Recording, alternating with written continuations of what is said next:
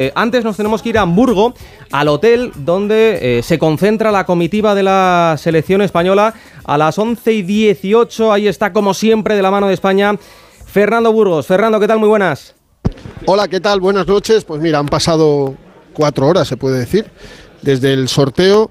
Hablamos en el Radio Estadio con Luis de la Fuente minutos después de ese sorteo.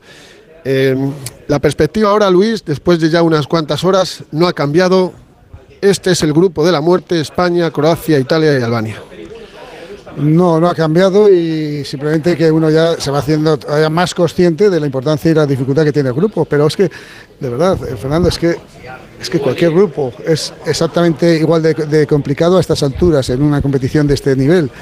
Eh, yo estoy feliz y, ilusionado porque empiece ya la competición. Desgraciadamente eh, todavía quedan siete meses pero vamos a estar ya empezando desde mañana mismo a trabajar sobre, sobre todos los rivales y especialmente sobre Croacia. Pues Gonzalo Palafox, en directo en el Radio Estadio Onda Cero, el seleccionador nacional Luis de la Fuente. Seleccionador, ¿qué tal? Buenas noches. Hola, muy buenas noches, Gonzalo. Hablamos mucho del grupo de la muerte, que si Croacia, que si Italia. ¿Está preocupado o son ellos los que tienen que estar preocupados con España? Yo estoy ilusionado y responsabilizado por la importancia que, tiene el acontecimiento y los, eh, el evento donde vamos a participar. Nada, más y nada menos que una Eurocopa. Yo creo que los rivales son muy, muy importantes, eh, de un nivel altísimo, pero mm, yo te garantizo que ninguno de ellos hubiera, hubiera elegido a España tampoco como rival. Eh, nosotros vamos a afrontar todos y cada uno de ellos con la mayor de las seriedades y, conscientes de que todos los partidos son muy difíciles en este tipo de competición.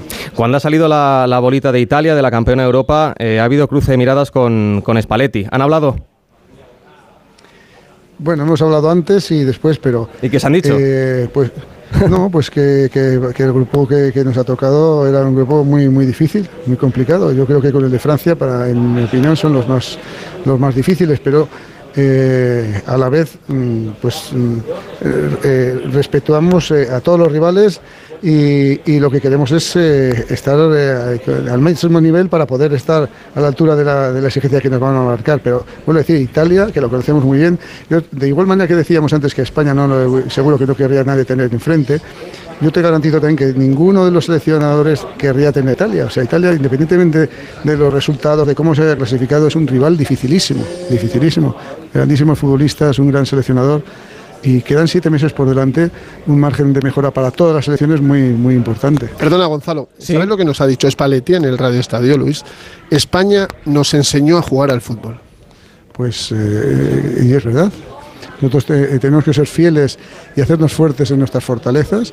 Sabemos que somos eh, eh, fuertes en determinados aspectos tácticos, técnicos que hemos estado hablando y hemos hablado en, en meses pasados, pero hay que seguir creciendo y sobre todo dotándole a esta selección de otros matices que creo que también nos han hecho muy fuertes. Sobre todo hemos visto en esta fase de clasificación que hemos ido creciendo mes a mes y creo que tenemos todavía un margen de mejora muy importante que es lo que nos va a demandar para estar a, la altura de la exigencia que les van a poner todos los rivales. Eh, por cierto, hablando de exigencia, eh, ha marcado esta tarde Brahim con el, con el Real Madrid. Eh, tú has repetido en varias ocasiones que Brahim quiere jugar con España, pero antes de la Eurocopa hay Copa de África y Marruecos tiene la intención de llamarle. ¿Cómo está su situación? La situación de Brahim, yo, mm, es que para mí no hay ningún debate, ninguna noticia. Yo con Brahim eh, sé que quiere jugar con España, es la noticia que he tenido siempre, eh, así me lo ha demostrado siempre, él se ha, declarado que es español y quiere estar con nosotros. Ahora, si esto no se trata de que si me llama uno, no, no me llama, me voy con el otro y así sucesivamente, no, esto es eh, cuestión de querer y el que quiere tiene que querer con todas las consecuencias, estés o no estés. Entonces, eh, me consta, insisto, que, que Brian quiere estar con nosotros, celebro mucho y de, verdad, de manera sincera, que le vaya muy bien, le quiero, le aprecio muchísimo como persona y como jugador. Y además le valoro mucho y es muy bueno que a le vaya muy bien en su club, por el club, por, por él. Y como he comentado anteriormente, por el fútbol español. Es otro jugador más que, digamos, que se suma a la causa, que ya estaba, pero que es importante que cuanto mejor rendimiento tengan, pues mucho mejor para todos nosotros. Más difícil me lo ponen, pero es muy bueno para, para el fútbol español. Y la última, Luis, eh, ¿cuándo va a anunciar la, federación su renovación? Eh, ¿Usted tiene claro que a partir del 30 de junio eh, va a seguir siendo seleccionado español? Mira, yo estoy seguro que el momento llegará cuando llegue y seguro que va a ser pronto, pero cuando dos personas, y en este caso eh, la Real Federación Española de Fútbol y, Luis de la Fuente, si queremos estar y nos sentimos a gusto, estamos felices, no va a haber ningún problema. Yo creo que hasta ahora es esa la situación y cuando tenga que ser, será.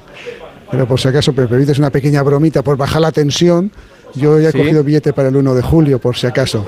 Pues lo apuntamos. y para el 14. sí, para el 14. Ojalá. no, luego igual me quedo unos días aquí. Tengo una última y rápido. Se ha pasado ya el shock de lo que pasó en el José Zorrilla con, con Gaby. Dijo Xavi que había hablado contigo. Eh, la conversación muy amena, me imagino. Eh, sin dar ninguna explicación porque no había que darlas, porque las lesiones son algo consuetudinario en el mundo del fútbol. Sí, yo mira, personalmente con Xavi tenemos una grandísima relación, nos respetamos mucho como profesionales y entendía perfectamente que, eso fue un accidente. Yo lo que sí es verdad que yo creo que he dicho, os he dicho siempre y tú has sido testigo de ello, que para mí lo más mm, duro es la lesión de un futbolista, que incluso cuando se lesionaron Dani Olmo y, Marcos, sí, dije que cambiaba el resultado por, por que estuvieran sanos y es la auténtica realidad. Nosotros siempre se prioriza en la salud del futbolista, pero entendemos también que esto es, aquí es un deporte de máximo riesgo, una actividad de riesgo que desgraciadamente pasan estas circunstancias y que desgraciadamente de aquí a junio viviremos otras situaciones de, esta, de este calado tan, tan dolorosas. Pero esto es el fútbol y, el deporte. Las críticas fueron muy duras hacia ti, Luis. No son merecidas. Tú no lesionaste a Gaby. No, ni mucho menos, en ningún caso. No tengo, no me di por aludido, de verdad, Fernando, porque los futbolistas saben cómo soy, saben cómo les cuido, cómo les cuidamos, y fue un accidente que lo lamento, pero como he lamentado las otras lesiones de otros compañeros que seguramente no han tenido tanta repercusión como ellas, ¿no? Pero no pasa. Lo importante es que que el futbolista sabe dónde estamos, sabes quiénes somos y, eso nos da tranquilidad y seguridad. Gracias un día más, Luis, y a seguir disfrutando. Pues Buenas noches. Muchas pues sí, agradecido tanto a Burgos como al seleccionador. Eh, ojalá podamos volver a hablar con él el 14 de julio tras levantar en Berlín la cuarta Eurocopa de nuestra historia. Una pausita y seguimos. Radio Estadio. Gonzalo Palafox.